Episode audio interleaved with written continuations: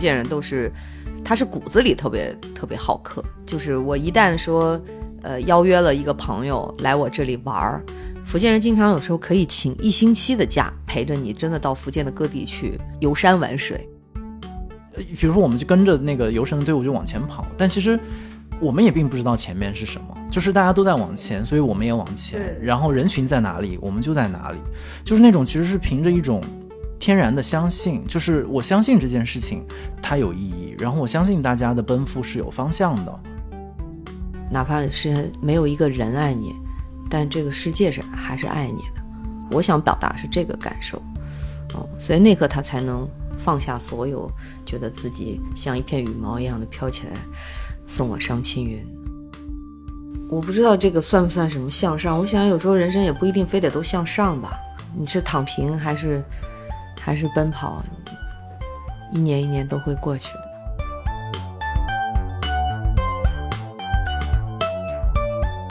大家好，欢迎收听《螺丝在拧紧》，我是吴奇。这个播客每个月会选择几个周四不定期上线，欢迎大家在泛用型的播客 App 和各大音频平台搜索“螺丝在拧紧”进行订阅，也可以关注单独的微信公众号和微博获取节目更多信息。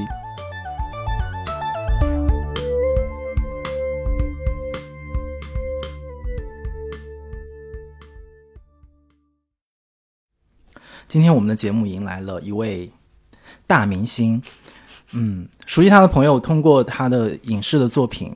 一定是他的观众。但是还有另外一部分，大家在微博上认识的他，可能会大概知道我们的前情。就在一年之前，是我们的中国好邻居。大家不知道的是，他一直用各种。不同的方式在支持着书店和我们周围的文化的工作者和文化的事业。我们朋友之间开玩笑会说她是仙女，但是其实她比我认识的很多的人都更真实。就是我们通过微博和她的很多的作品，会看到她表达那些非常真实的幽默和真实的苦恼，以及那些我们每一个普通的人都会关注的话题，她也在关心。所以今天是罗斯的大日子，我们欢迎姚晨。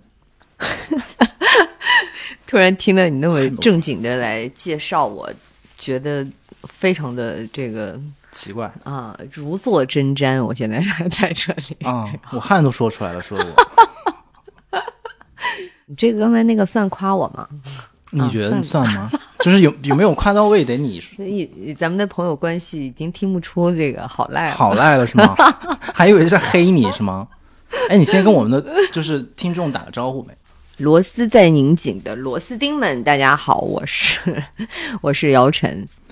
不知道大家有没有在过年的期间，不管是看姚晨的微博，还是看单独啊，或者是我我的微博，还有我们周围几个朋友的微博，一定有很多听众看到了。就是我们在今年农历春节的时候，在福建有一趟短短的旅行。对于我来讲，当然是旅行；但是对姚晨来讲，是是他回他的老家，然后也几乎也是你每年都会回去。所以我觉得可能一开始特别想回顾一下那段旅程，因为对我自己来讲，那是我虽然了解福建，但是是第一次比较深入的，在非常当地的朋友的带领下去到了福州啊、泉州啊，还有漳州，尤其是超过了一般的旅游的目的地的那那些地方，所以他给了我一个重新认识。我觉得其实不仅仅是福建，是重新认识。比如中国人过春节应该怎么过，其实是重新认识中国的一个机会，在很多时候，所以对我是非常新鲜和震惊的。我不知道对你来说，那那那趟旅行是你每年的例行的一一种过年的方式，还还是说它也是很特别的？那对我来说也是很特别的，它甚至勾起了我的回忆，就是我童年的回忆，因为我也很多年没有经历过这样的春节了。就我的记忆当中，我小小时候，我爸带我回石狮老家过年，我有感受过类似的气氛，也是像这次在漳州这个感受到的这种氛围差不多。嗯，当然那个小时候嘛，记忆它总是就更更有限的，就是更更零散的哈，它不像这一次这么的强烈啊，就是那么的成系统的观赏到了这个福建过年的这个民俗。所以对我来讲也是一样的，也是一样非常特别的一个经历。我觉得确实可能你只是到福建来来旅游，呃，如果没有当地的好朋友告诉你说哪个地方可以去感受这样的这个民俗，可能你自己也不不知道吧，也不会去。对，这个倒是很多福建朋友都会这么讲，就是或者说在我周围的朋友里面，福建朋友最喜欢跟我说这个话，就是其实旅游和你真的在本地生活是有本质的区别，就不管说你是来到福建还是去到任何地方，所以我觉得这个是好像我福建的朋友们的一种特点。就是他们对于在一个地方能够久居，然后这个地方产生一个长期的关系，我觉得他们好像分享一个特别共同的一个愿望和某种某种判断。在这个点上，我觉得你也是属于，虽然可能因为你在外面已经待了很长的时间，而且大家对你的印象肯定停留在他一一会儿在这儿，一会儿一会儿在那儿，或者一会儿在演这个，一会儿在那个。但其实我觉得根子上啊，这个我们也没有聊过。但是，但是你是一个。特别愿意说我们福建怎么样？我们福建是什么？就是你不管是在公众的表达上，还是个人表达上，包括有时候你你给朋友们给零食，这个是我们福建谁的零食？强行安利福建的特产是吗？对，首先姚晨是一个特别愿意给朋友们安利任何物品的人，但在这个当中，他尤其会。这个可能是是特别自然，就是你会特别自然带到这是我们福建的什么东西。这个其实说起来好像好像是一个很日常的事情，可是大家仔细想一想，自己周围不是所有的人都有这样的一个惯性思维的，就是会把自己的家乡挂在嘴边。我用那一个词叫家乡感，这个是有一类人才会身上有。这么具体的家乡感，甚至很多时候我还听过一种声音，就是好像现在大家不以这种家乡感为荣，就是老是觉得我们可能已经好像离家乡很远了，所以家乡感好像已经不再是一个什么特别时髦或者很热的词。但是恰恰我就是这一次去福建，包括回想起来跟姚晨的很多的交往，都发现其实。你们是一直在散发这样的一个魅力的，而且你有没有觉得，你回到福建，你你跟福建人接触，然后了解到福建人的这些所有的，不管是情感还是情绪的表达，然后他们的这个做事的方式，然后你会发现，哦，原来 姚晨的很多奇怪的这个行为方式也不奇怪。哎，那你 就是会更会 更了解。你你你觉得哪些东西是可以说明？你和福建的朋友们其实依然很相似。我记得我当时在福建的时候，我跟你们举过一个例子，就是我刚来北京的时候有点不太习惯。呃，我记得当时就是北京人打招呼，有时候呃的一种方式会说那个吃了吗？啊，改天明儿上我们家吃去啊，就是有有时候他会客气会说，但可能对于福建人来说，这句话他就不是个打招呼的话。这句话可能就是一个落实的事儿，就是你会发现，这个福建人其实都是很慢热的，呃，他没有上来那么热情似火哈，他他都都比较内秀一些，就是他比较比较害羞，嗯，就像是呃北方人可能几杯酒下肚，大家会彼此变得很熟络。福建人是几杯茶下肚以后，我们 我们就可以聊聊天儿。然后，所以我我就记得我当时刚来北京的时候，我我经历过这样的打招呼的方式，我就真的第二天在那儿傻等，就是就是就是梳妆完毕，等了一整天，等人家招呼我。那时候还没有微信这种联络方式啊，真的就只能等电话。就后来发现，哎，并没有等到这个邀约。才知道是自己，嗯，不太了解北方的习俗，嗯，但对于福建人来说是是，呃，很多福建人都是，他是骨子里特别特别好客，那就是我一旦说，呃，邀约了一个朋友来我这里玩儿，福建人经常有时候可以请一星期的假陪着你，真的到福建的各地去游山玩水。这个我也是，嗯，他觉得这个很重要，对，我答应你的事情，我就一定要做到的。要么我就不答应你，嗯，所以福建人也会不轻易答应别人一件事儿，但如果答应了，就会想方设法去去办，就是完全是你说的那种感觉。就是我一开始其实有一点不知道该怎么应对福建人这种非常确定的热情，就是他真的不是只是跟你说一说，就是他欢迎你来，就是真的欢迎你来，而且就像你说的，我就请一个星期假，甚至我可能一边陪你玩，我一边可能打个电话或者工作着，他也不会。让你白跑一趟，包括比如说买单这件事，也是福建人不断的警告我说：“你不要抢，不要抢。”就是，而且 我觉得那种警告到后面几乎就是一种威胁，就是就是你不要挑战这种最基本的，好像是一种待客之道什么的。所以到最后，我就是抱着一种很愧疚的心态，但是必须得好像遵循这样的一个基本的规则。是在福建，的确是完全体验到了这种感觉。你看，像咱们这次去漳州，嗯，就是咱们的朋友带咱们去玩儿，然后他在当地也有朋友，那他当地的朋友就会强行买单。啊，就是最后咱们的朋友说咱们去请请咱们去玩，但咱们的朋友没花钱，是他的朋友花了钱，就是这样的逻辑啊，对对对，那就都是非非常非常好客啊，但是确实福建人就是这样子。对，这个是我们说说的，比如在旅行或者玩的层面上的一一个特点，但我其实也很好奇，就是嗯。因为比如说，每到春节，我们都会说中国人要回家呀什么的。但其实很多时候到后面，我都感觉很多人都把回家当做某种负担。不管是说从，比如说我要从我的工作的时间里面，好像有一个假期，然后我要应对，比如家里的各种压力、问询，然后各种比如说传统的文化。其实福建的传统文化是非常浓烈的嘛，对对对，而且丰富。对，但是在日常的很多的传媒的话语里面，其实都把那个解读成一种压力。所以我不知道这个东西，比如说每次回老家或者回家，对你来说意意味着这种压力吗？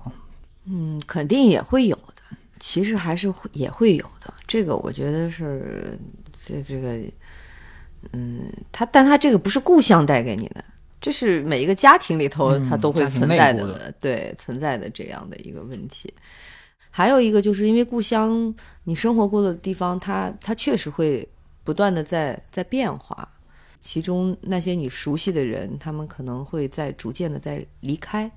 啊，比如年龄大的人，嗯，那些疼爱非常疼爱你的老人们，他们在逐渐的离开。你曾经儿时的伙伴们，他们也有可能离开这个故乡。当这个你那些熟悉的人，他慢慢的从一个地方离开的时候，你也会觉得似乎跟这个地方的连接就变少了。这个可能也是会造成很多人觉得说，哎，过年又要回去，反而没有，就是不像小时候说过年回家那么的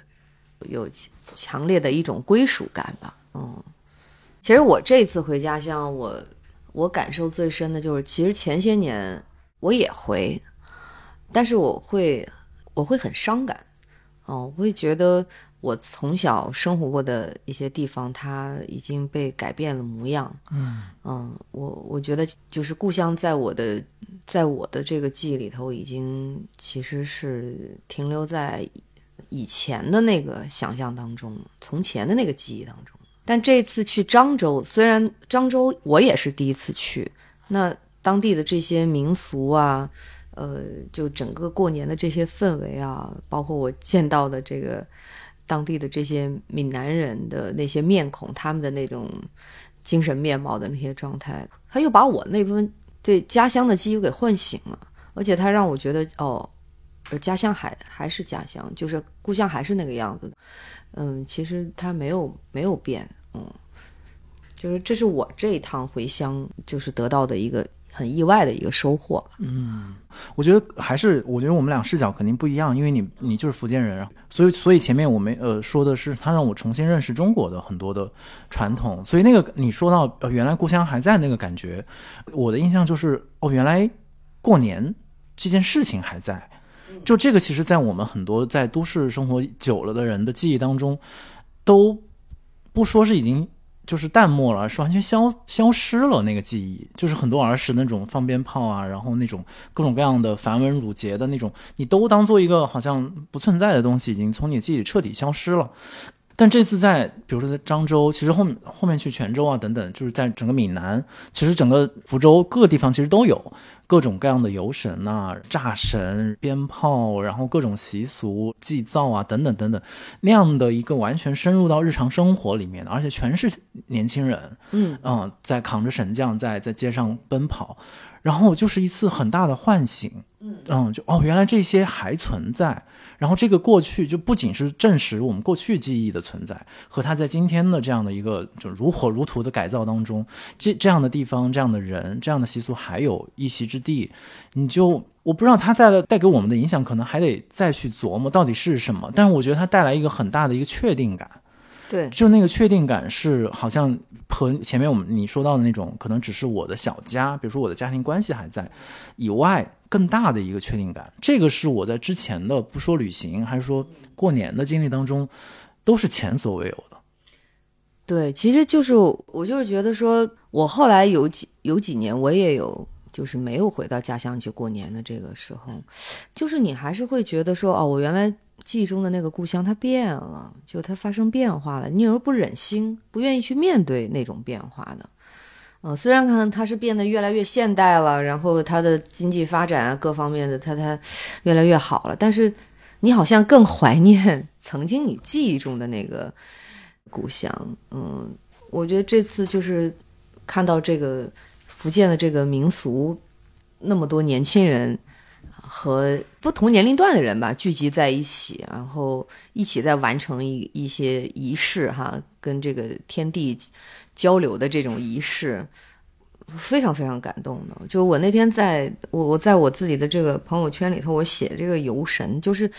就所有的这一切的这个我们看到的那个过程，我我甚至觉得它是非常浪漫的。我记得他们年轻人扛着那个千斤重的那个那佛像在。道路上奔跑，然后咱们眼前有烟花，砰砰的五彩的烟花升起，然后把每一个人的脸都照亮啊！每一个人脸上都是，你看那一刻的眼睛都是，就是充满了一种嗯希望感的，很动人那个画面啊！就是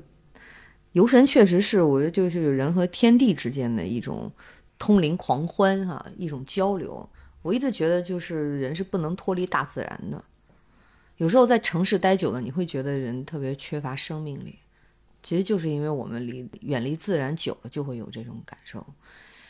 你说到那个不变，我也在朋友圈里头也也有提到，我就说空间是会转变的，朝代也会更迭的，就人也会死去哈。就是但是这种传统的祭祀是代代相传的，就像是命运的一种不可更改一样。这些东西它它是有一种强大的力量的。它会给人一种强大的力量。其实我觉得，就像这这三年的疫情，哈，其实它让整个全世界都慢下来了。它也会让很很多人去思考，生命是什么？就是我们活着的意义是什么？到底什么是生活？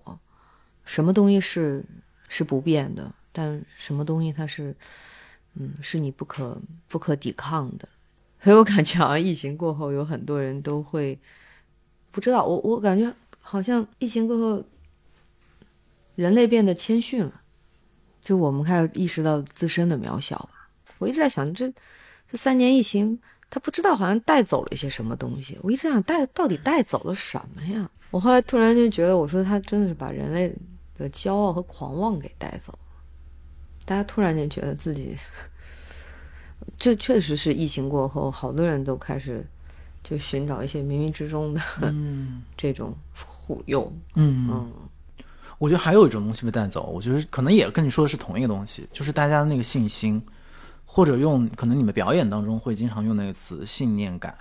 就前面你在描述比如游神的状态的时候，就是当时我为什么大受震撼，其实也是这个东西给我非常强烈的震撼，就是嗯，比如过去就是大家人与人之间的界限很清楚嘛，但是游神其实。真的打破这一切，就所有人就是释放非常原始的那种能量，就大家一起，呃，比如说我们就跟着那个游神的队伍就往前跑，但其实我们也并不知道前面是什么，就是大家都在往前，所以我们也往前，然后人群在哪里，我们就在哪里，就是那种其实是凭着一种天然的相信，就是我相信这件事情它有意义，然后我相信大家的奔赴是有方向的。对，而且那天咱们去看的游神，因为是在晚上，嗯。你就看到这些年轻人是一直在黑夜中奔跑，那个感受让人更更加动容，就是因为在黑夜中，你总是不知道前方到底有什么，它像是一种未知，嗯，但他们愿意忘对拼尽全全力，而且是非常好像他其实那一刻，我感觉那些那些年轻人像是内心就充满了信念，就是闷头往前跑。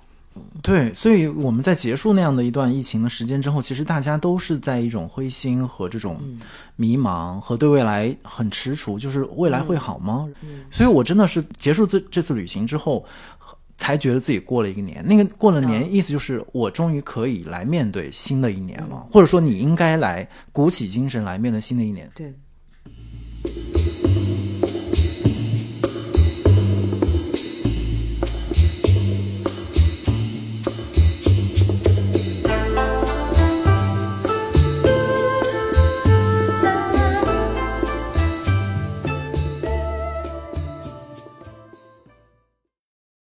我再接着问你，因为嗯，除了前面那些，比如说你个人的生活呀，然后这些，其实你也是整个福建省的旅游的大使。这个工作对你来讲意味着什么？我觉得是个非常自然而然的一个选择。做家乡的这个旅游大使，其实已经好几年了。其实他们也没有强行的要求我必须，比如说一年你要发多少微博，你必须在公共平台要发布什么的。对，我也是，完全是这个公益性质的这个做的这个代言，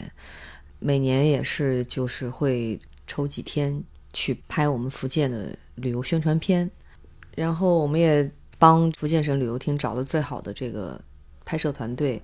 每次都去尽可能的把我福建的这些山山水水都展现的淋漓尽致，然后我们也因为福建福建的山水它不是那种大开大合的那种风光，它是一个就是需要你走进去慢慢的去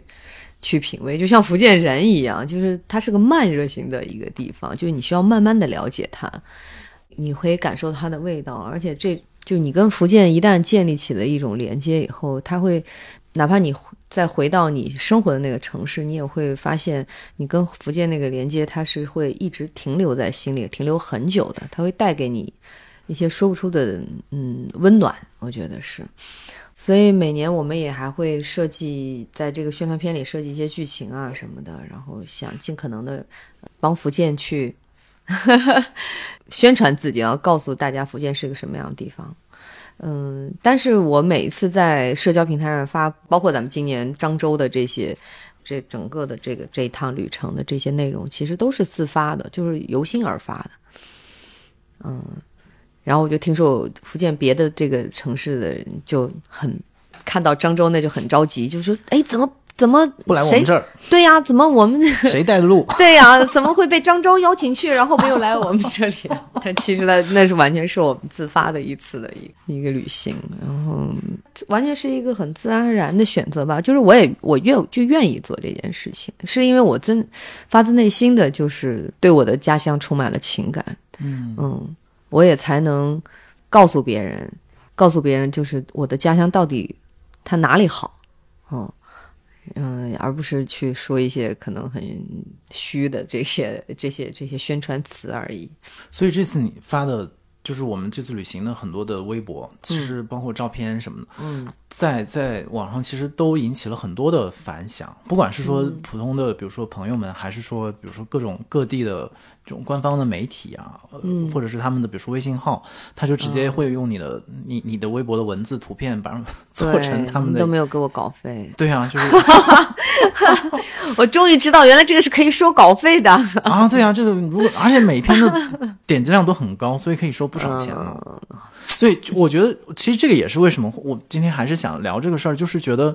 它最后有一个很真挚的或者很真实的一个情感的支撑，就是它不是一个把它作为一个纯然的工作或者一个我必须完成的合约，而是我真的喜欢这里，然后我愿意花时间，然后花精力和我的专业上的付出，愿意让把这件事情做得更好。那你说现代与过去是不是可以和谐共处？我觉得这个其实就是福建给出了一个一个答案的。是的，是的，是这样的。我记得我前年的时候，我跟呃福建的好朋友就林怡，嗯，我们当时去去参观一个那个就是以前的一个旧址，就是已经整个村子搬迁走的一个一个地方。那那里有很多老房子，都已经是上百年的老房子。他们都依山而建，呃，我印象很深。当时他们，我有一个搞建筑的朋友就跟我说：“说你看，过去这个老房子，它真的是叫盖在这个山的边儿上，这半边的窗户是几乎是死的，就是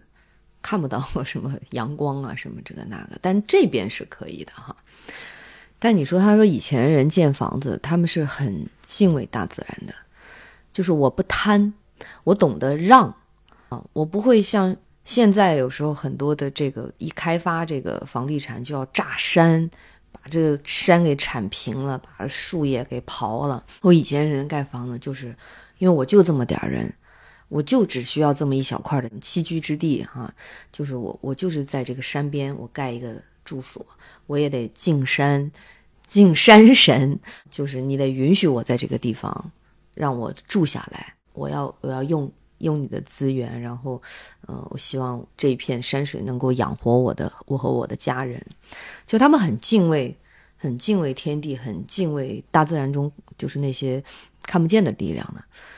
万物的，就他们觉得万物皆有灵嘛。对对对，所以他有一个这样的信仰的基底。对，其实这个就是前面你说到，比如说传统和现代到底能不能就是融合嘛？或者说今天的人，大家如果去向往一种好的生活里面，到底是全盘的那种现代化、西化，还是说它其实可以为过去的我们儿时的记忆，然后过去的记忆当中的一些东西留下一些位置？其实都让我想到你监制的那个电影，呃，期待。我了解这个故事之后，依然被它感动。然后我觉得。背后有特别相似的那个那个动机，就是一个就是前面说到的传统和现代之间如何让他们能够相处在一起。而不是一个非此即彼的选择，最后你必须得放弃一种，选择另外一种，就是因为他讲的就是一个一个年轻的非常时髦的音乐音乐人，回到自己的家乡，当然是在蒙古的家乡，然后去回去处理跟亲人、跟故乡、跟过去的关系，其实跟前面我们聊的跟福建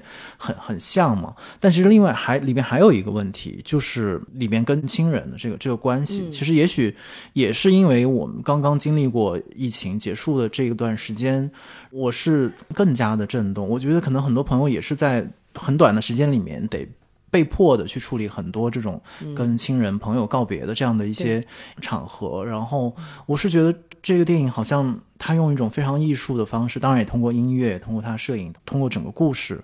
去去说了一句很长的告别，就是跟自己的那种最亲爱的人和最亲爱的过去有一个非常。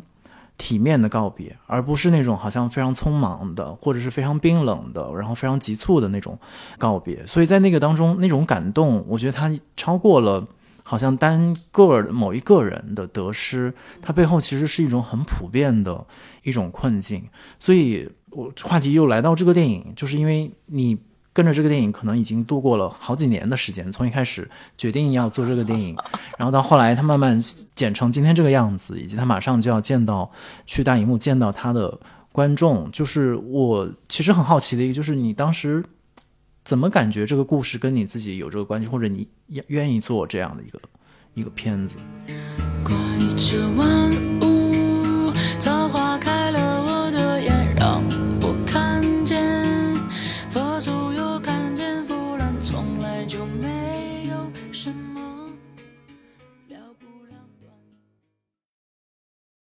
其实刚咱们前面聊的这个福建和我的这个关系，然后又引申到这儿，我我脑子里也一直在想，就是我这些年，我愿意去参与创作的这些影片，其实多少都有天地与人之间的这个关系的这种思考吧。嗯，其实包括青云都多多少少有一点。我就记得当时拍青云的时候，在结尾的时候那个。呃，我当时跟导演丛丛，我们有发生过一个小的分歧，就是，呃，当然也不不算小，因为这个是一个这个关于那个戏最后的一个点睛之笔的，呃，的一个剧情，就是，嗯，盛南站站在那个围墙上，然后，然后那个疯子对他说说了三个字嘛，最早的时候是写的是对不起，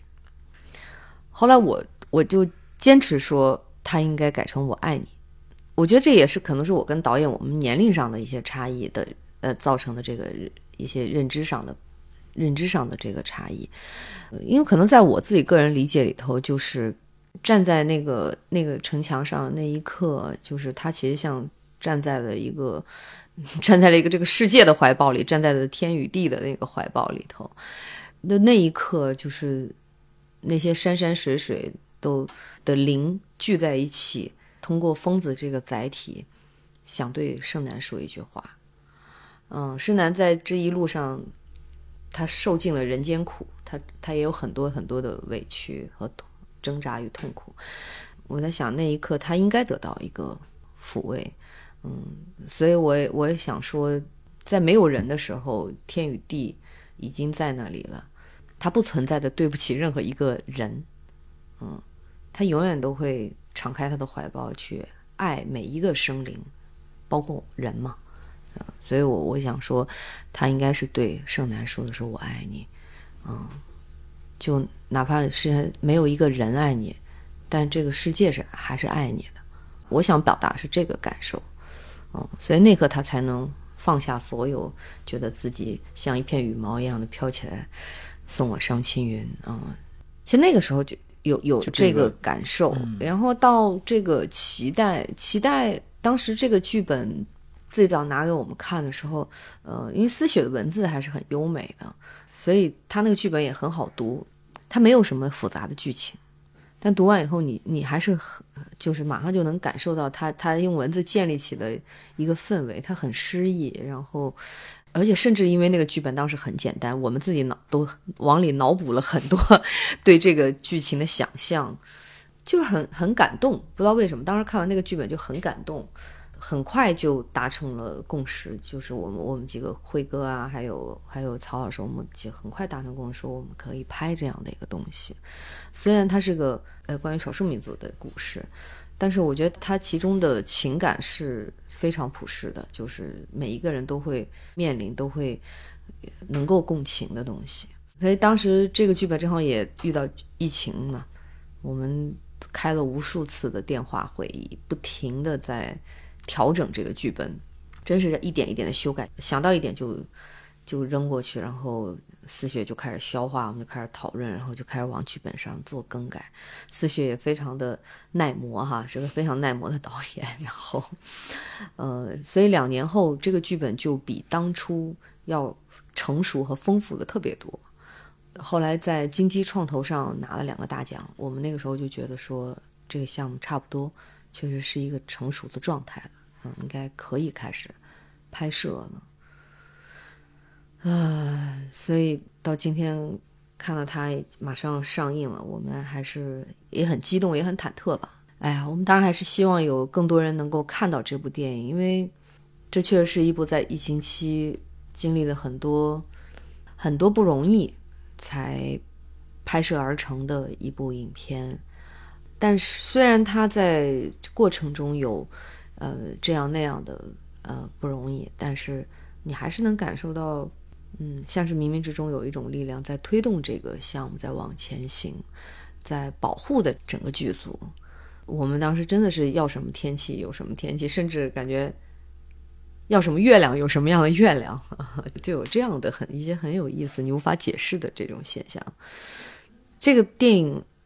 是一部。艺术性很强的电影，但是它并不是一部曲高和寡的电影，其实就是每一个人都会理解的情感。嗯，它非常朴素，嗯，它也是一个普世的情感。但是我们还是用最强的技术手段，除了导演是新人，我们的主创全都是业内最顶尖的这些创作者。我们用最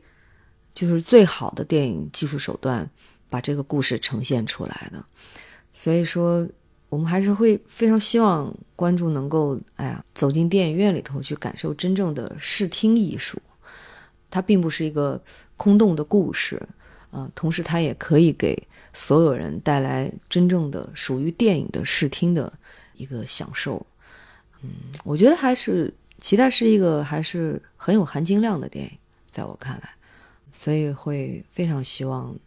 我们我们也确实充满了诚意，我们我们并不想拍一部大家看不懂的电影，我们希望大家看懂，但同时，嗯，它也应该是，呃，我们这帮搞电影的人拿出诚意的电影，啊，就是我们用最好的这个技术呈现来带给观众，因为我看过这个电影，所以我我一理解里面，首先它有特别真挚的情感在里面，其次第二重就是当你说它有电影人的专业精神在里面，就是是拿出电影人看家的本事，就是去把一个故事讲到一个电影应该有的呃水准。但我真是这个问题也是怎么样，作为朋友也没有问过你，但是其实一直很好，是一个很。真切的问题，而且我估计可能很多人也问过你，就是在不管你是做青云也好，做做脐带也好，其实你们你们喜欢的、你们愿意投入精力的作品，其实它真的和就是我们大家理解的大众电影市场，或者就比如比如说那种商业大片，然后那种大家印象中电影市场里面最欢迎、最热闹、最吸引大家的眼神和注意力的那种电影，是两个趣味的。所以，这个对于你自己的，可能对于可能我们说对于一个年轻的导演来讲，大家容易理解。OK，这是我的创作语言，是我要很独立的去做我自己的故事。但是对于姚晨来讲，就是因为他对你来讲，就意味着你还要一次就又一次的去冒险。今天我相信这个故事，我相信我们拿出的这个作品，但是你并不确知这个市场会怎么样回应你。但原本你自己可能有很多很多种选择，你可以拍很多很多种电影，但是你选择了站在这样的呃一些创作者背后，然后选择这样的一些故事，这个原因我真的是觉得，OK，你做过一次冒险之后，我知道，但是当你一而再再而三的做出同样的选择的时候，更冒险了。对，然后我就想说，姚晨到底是怎么想的？哎呀，是怎么说呢？这个。因为干这行干了二十多年吧，做自己做演员干二十多年啊，我也演过很多的商业大片，用所谓的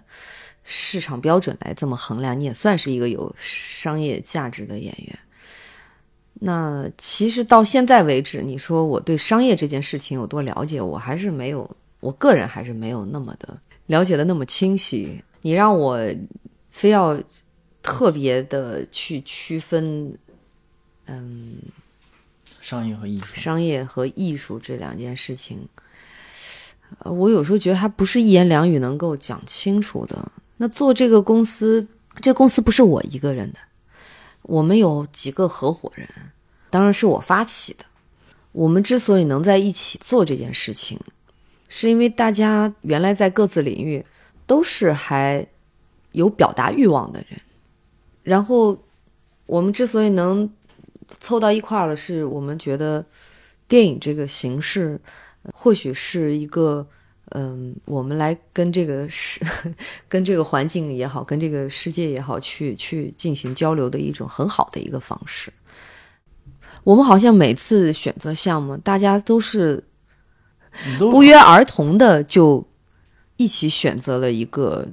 看上去不够商业的项目。每到这个时候，我就。哎呀，很纠结，就是我又很感动，我又很发愁，就是给自己出难题。对我们好像，哎呀，一直在，确实在选择一个 难走的路啊。嗯，其实我们做坏兔子的时候，没有想说我们只做艺术电影啊，我们没有做这样的一个。定位呃，定位，我们大家当时想的就是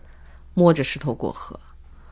呃，我们只定了一个这个所谓的这个叫什么来着？公司的宣言就是“我行狂言”。你说这是个啥宣言？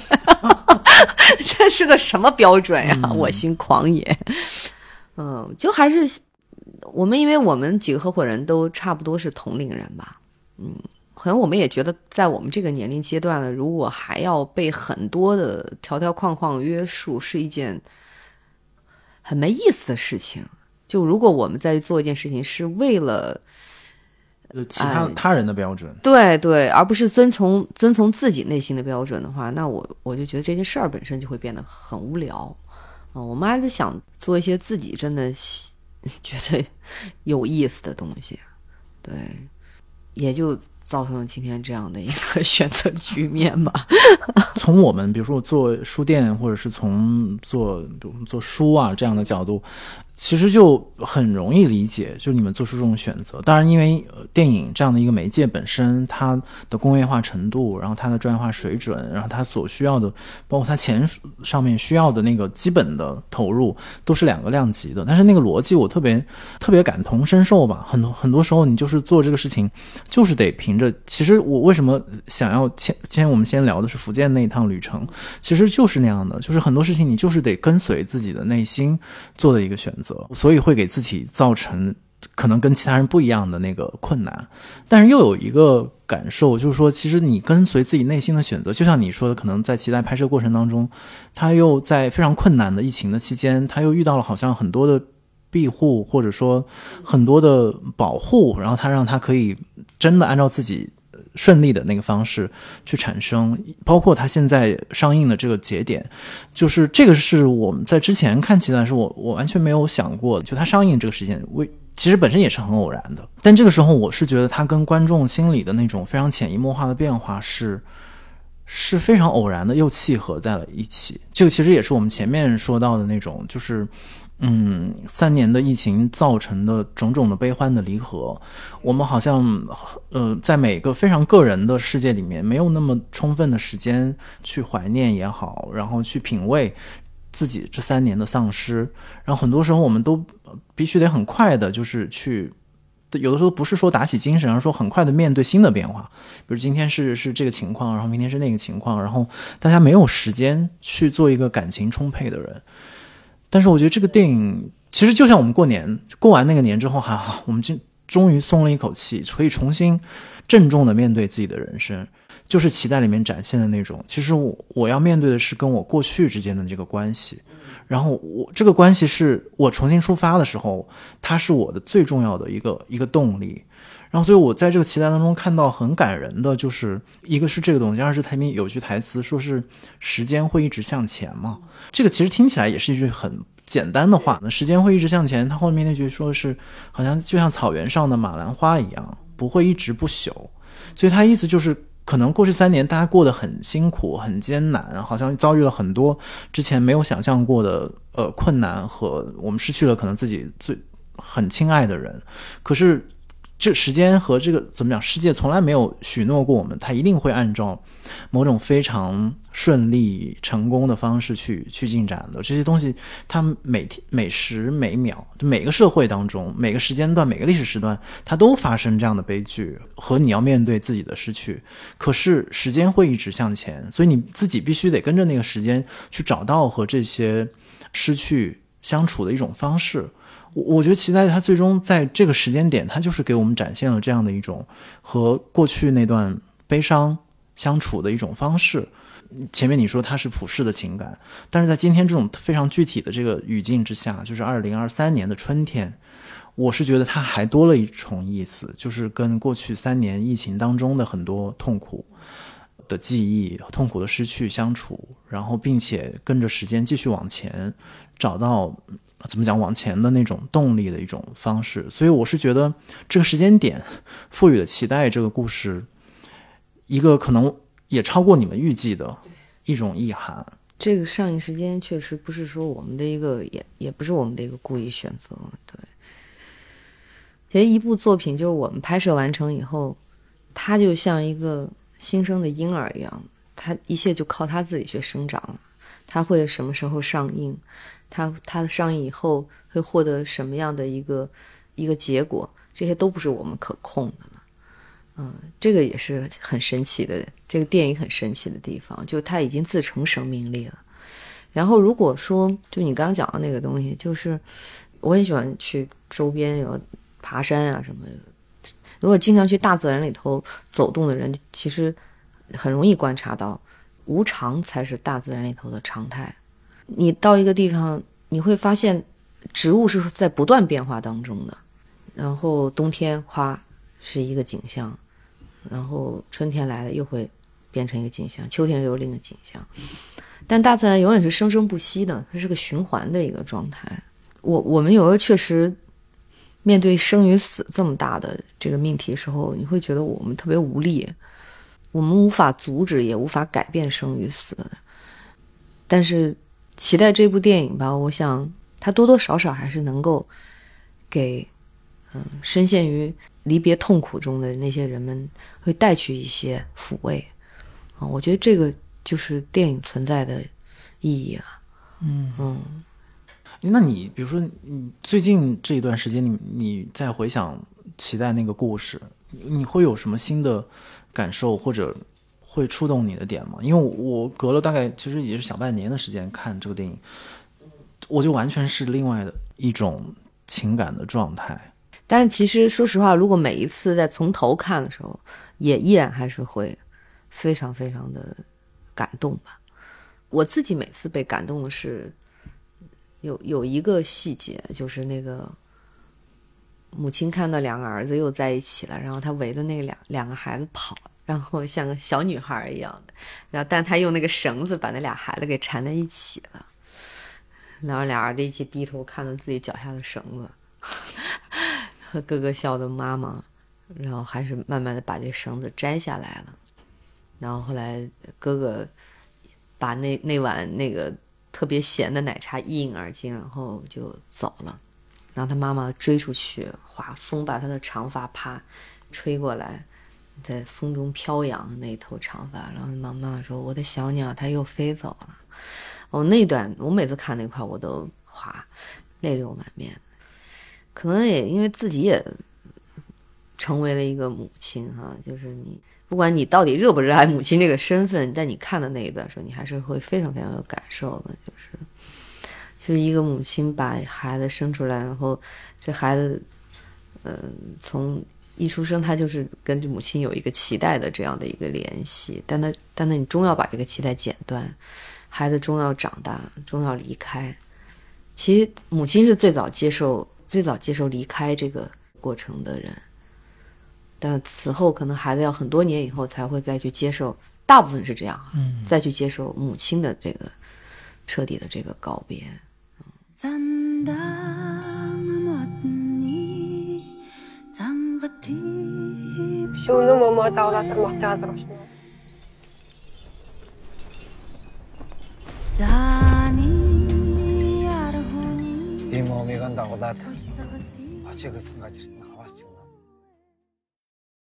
觉得你说这一幕，其实也代表这个电影另外一个特点。比如说我们之前说，比如这个电影有艺术的气质，或者嗯很好的视听表达，大家也总会是有一些浪漫化的想象。比如说很好的画面，其实这个电影也都有。可是我觉得它还有多了一个部分，就是那种生活细部的那种呃幽默感。就是其实你说的这一幕，就是既很感动，但是它又会会让你会心一笑的那样的一个一个状态。我觉得这个是。嗯，我第二次看的时候才意识到的，就是这么如此浪漫悠长，然后又很有很有很难过的那部分的故事在里面。可是它的细节，然后它的起承转合，都是通过特别日常的一些。一些好笑的地方，比如说他们俩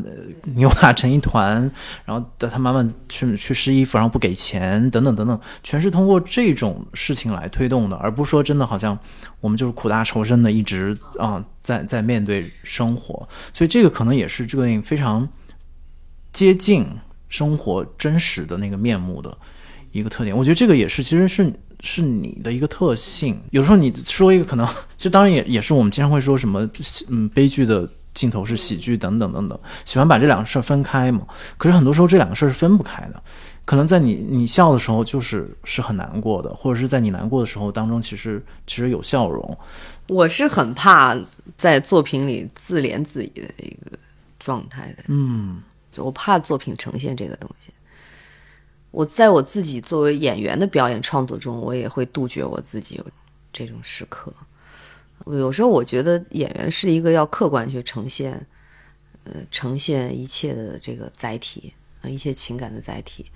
至于到底是笑还是哭，应该是留给观众的。就这一块的空间应该是留给观众的，而不是你作为创作者自己已经把自己在这儿自我感动的不行不行的，就你已经很主观的强加给观众一种情绪。我觉得你要做就是客观的呈现。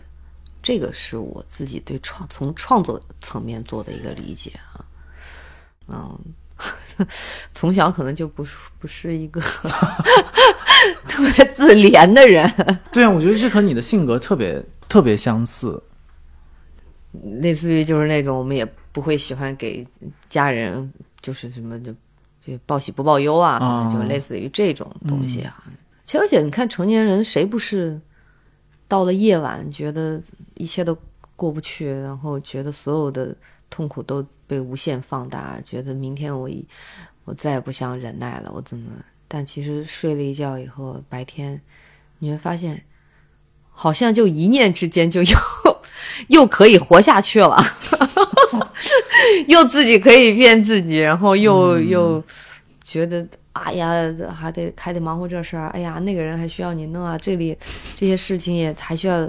搞清楚啊，怎么怎么，你来不及去想那么多这个情绪那个情绪的。电影也是一样嘛，我们讲一个故事，呈现一个东西的时候，就是 情绪这个东西，你还是得留给观众嘛。你电影创造的所谓的现在留一些时髦的词儿，情绪价值，对吧？你你你观众进去就也就是要找情绪价值的，嗯，你到底是让他被感动的笑了，还是被感动的哭了，还是让他感受到美的存在了？就这些。呃，是是一个电影该做的嘛？嗯，对吧？其实从这儿我可能也也想问，就是当然这个我们日常也会聊，就是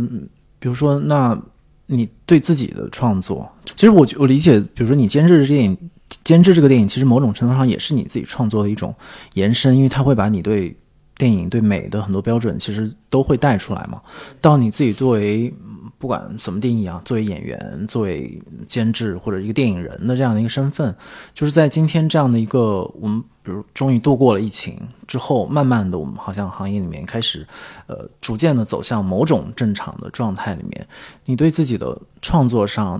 对自己的期待，或者说内心的那个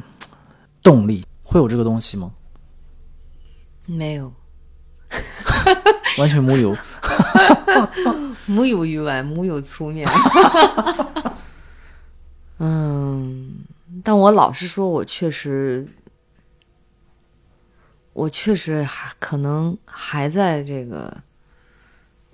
还没有彻底转过神来吧。反正一切肯定是发生改变了，但你到底会改变成什么样，我也不知道。以前说走一步看一步，我觉得现在就。走半步，看半步吧。情绪 就是没有没有那么多的情绪。我觉得你这个特别像我去跟你们去福建玩之前那个状态，所以我带着一种很懵的状态去跟你们在福建玩了一趟，然后回来转过头来面对很具体的琐碎的工作，然后诶看到又再次看到期待等等。然后我最近的感觉是，好像看到你们的变化，或者是你们在。拿出来具体的作品，会帮助包括我自己恢复，嗯，就非常规律的读书啊等等。嗯，就我那天在微博上写，就特别像在一个很深的井里面，然后你慢慢找到了一根绳子，然后一点一点开始往上爬。当然，你也并像你说的，你并不知道你会爬到哪里，或者说这个绳子有一天会不会也断掉。可是我切实的被这一切感觉到了那种往上的一种一种东西。嗯，比如说你通过锻炼或者。我不知道啊，这个完全我不知道你最近的状态是什么，所以我以为你已经开始进入一个 正轨，然后开始构思，比如今年啊这两年未来的工作呀什么的。我一直在进山是希望我有个好的身体，倒不是说非要做很多事儿，就是哦，我希望我能很健康去跟这个世界相处。我甚至在想未来的，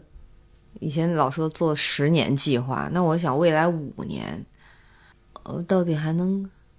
干些什么？干些什么呢？就做什么才是好玩的呢？有真的有趣的？嗯，或许不一定是拍电影吧。我也还在还在寻找。我不知道这个算不算什么向上。我想有时候人生也不一定非得都向上吧。反正你都会往前走的。你是躺平还是还是奔跑？嗯。一年一年都会过去的，一年一年都会向前的。你这个精神就非常期待的精神。我突然想到的，就是还是回到期待里的一个画面。其实，我或者其实是最结尾的那个意象，就阴阳树那个意象，呃，我就好像我也是第一次开始，我在想，就是到底这个树是什么意思？就之前可能你也只是把它当做一个好像最终的一个目的地，就是大家都想就是要去那里，要去看他，去找他那样。但是我就第二次看完他之后，我突然又怎么讲被他共情，就是或者也也一会儿也可以。听你的解读，就是他，比如说一半在生长，另一半已经陷入枯萎的这样的一个树木的一个自然的形态，它不是它，它完全是天然存在的这样的一个状态，但是它活着。你看我们电影里的那个阴阳树，那个 它其实是两棵树。哦，它是两棵树，它是两棵树缠缠绕在一起缠在一起。对，一棵树是长叶子的，一棵树是不长叶子的。呃，两棵树就是。相互依存在在那那片戈壁滩上，很很有意思哈，觉得它它就像是生与死的这个隐喻一样，在那里它是互为依存的嘛一种关系，好像。其实《哈姆雷特》里头曾经有段台词，就是说，万一我们死了睡着了，他那并如果他并不是一个真正的终结，可能我们还要再进入另外一个梦境。嗯。那该怎么办？我们很多时候觉得死亡是终点，但或许死亡并不是终点。那我想这部电影可能会会给带别人带去一个那个抚慰，就是死亡并不是终点，就有一天我们还会重逢啊。所以你看他当时有一个那个梦境，就是他妈妈看见他儿时的那些伙伴，他的爸爸妈妈把他一块儿带走了。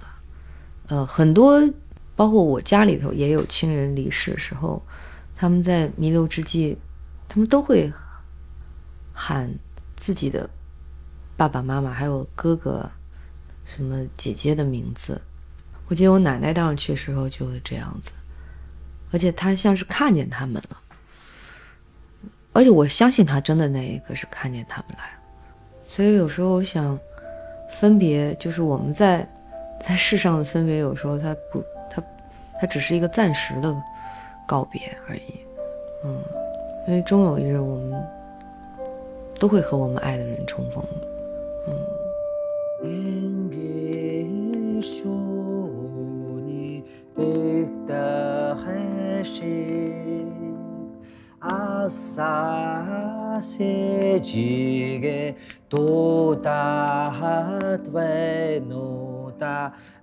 如果你有任何建议或者提问，可以通过单独的微信公众号和微博找到我们，在本期节目的评论区留言，我们将在下期节目的末尾回答你的问题。感谢大家收听本期的螺丝在拧紧，我是吴奇，欢迎大家在泛用型播客 App 以及音频平台搜索订阅我们的节目，下期再见。